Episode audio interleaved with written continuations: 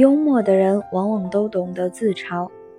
有着汉语拼音之父之称的周有光，在自己的一百零九岁大寿上，幽默地说：“上帝太忙，把我忘了。”演唱会票房惨淡，面对着为数不多的歌迷，罗大佑幽默地说：“来这么好的地方听演唱会，你们从来没有这么宽敞舒服过吧？”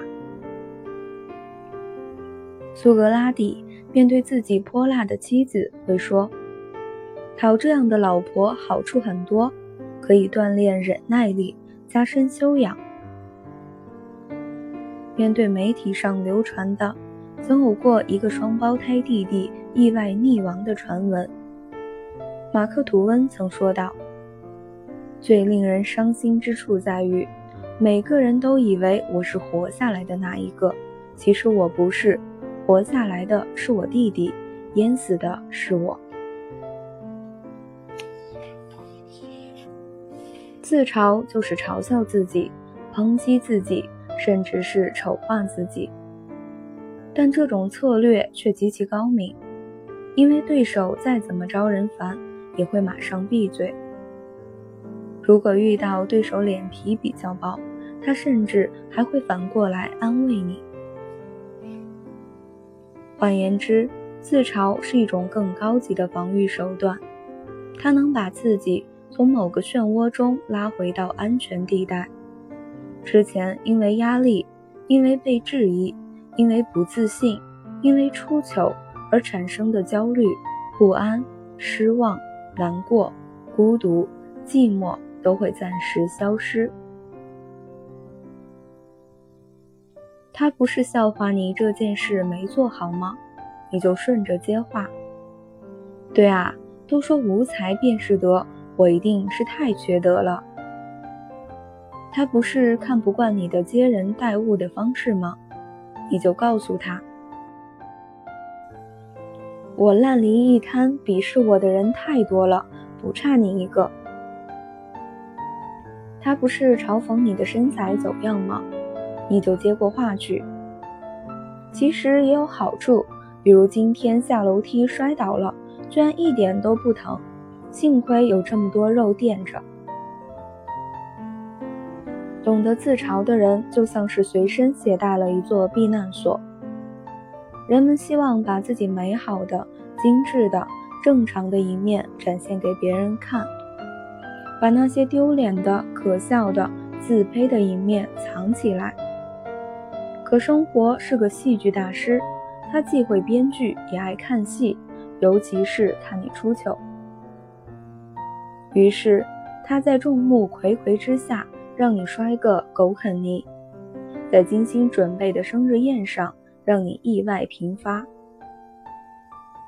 在期待已久的榜单上让你名落孙山，又或者是你被大风吹出了搞怪的发型。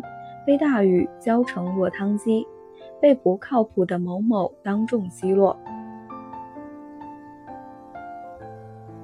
这些难以避免又无法预料的糗事层出不穷，并逐渐接管了你的情绪。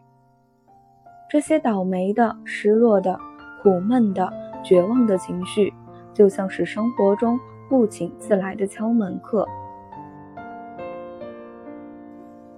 他们看似无理，却有力量；看似歹毒蛮横，你撵也撵不走，推也推不开。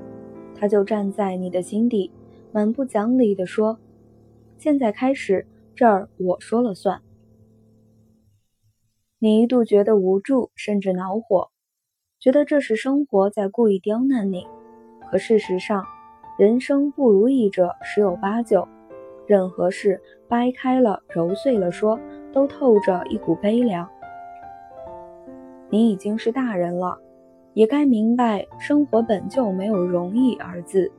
与其凄凄惨惨戚戚的自怜，不如忧自己一默，用自嘲去抵挡命运偶尔的不怀好意。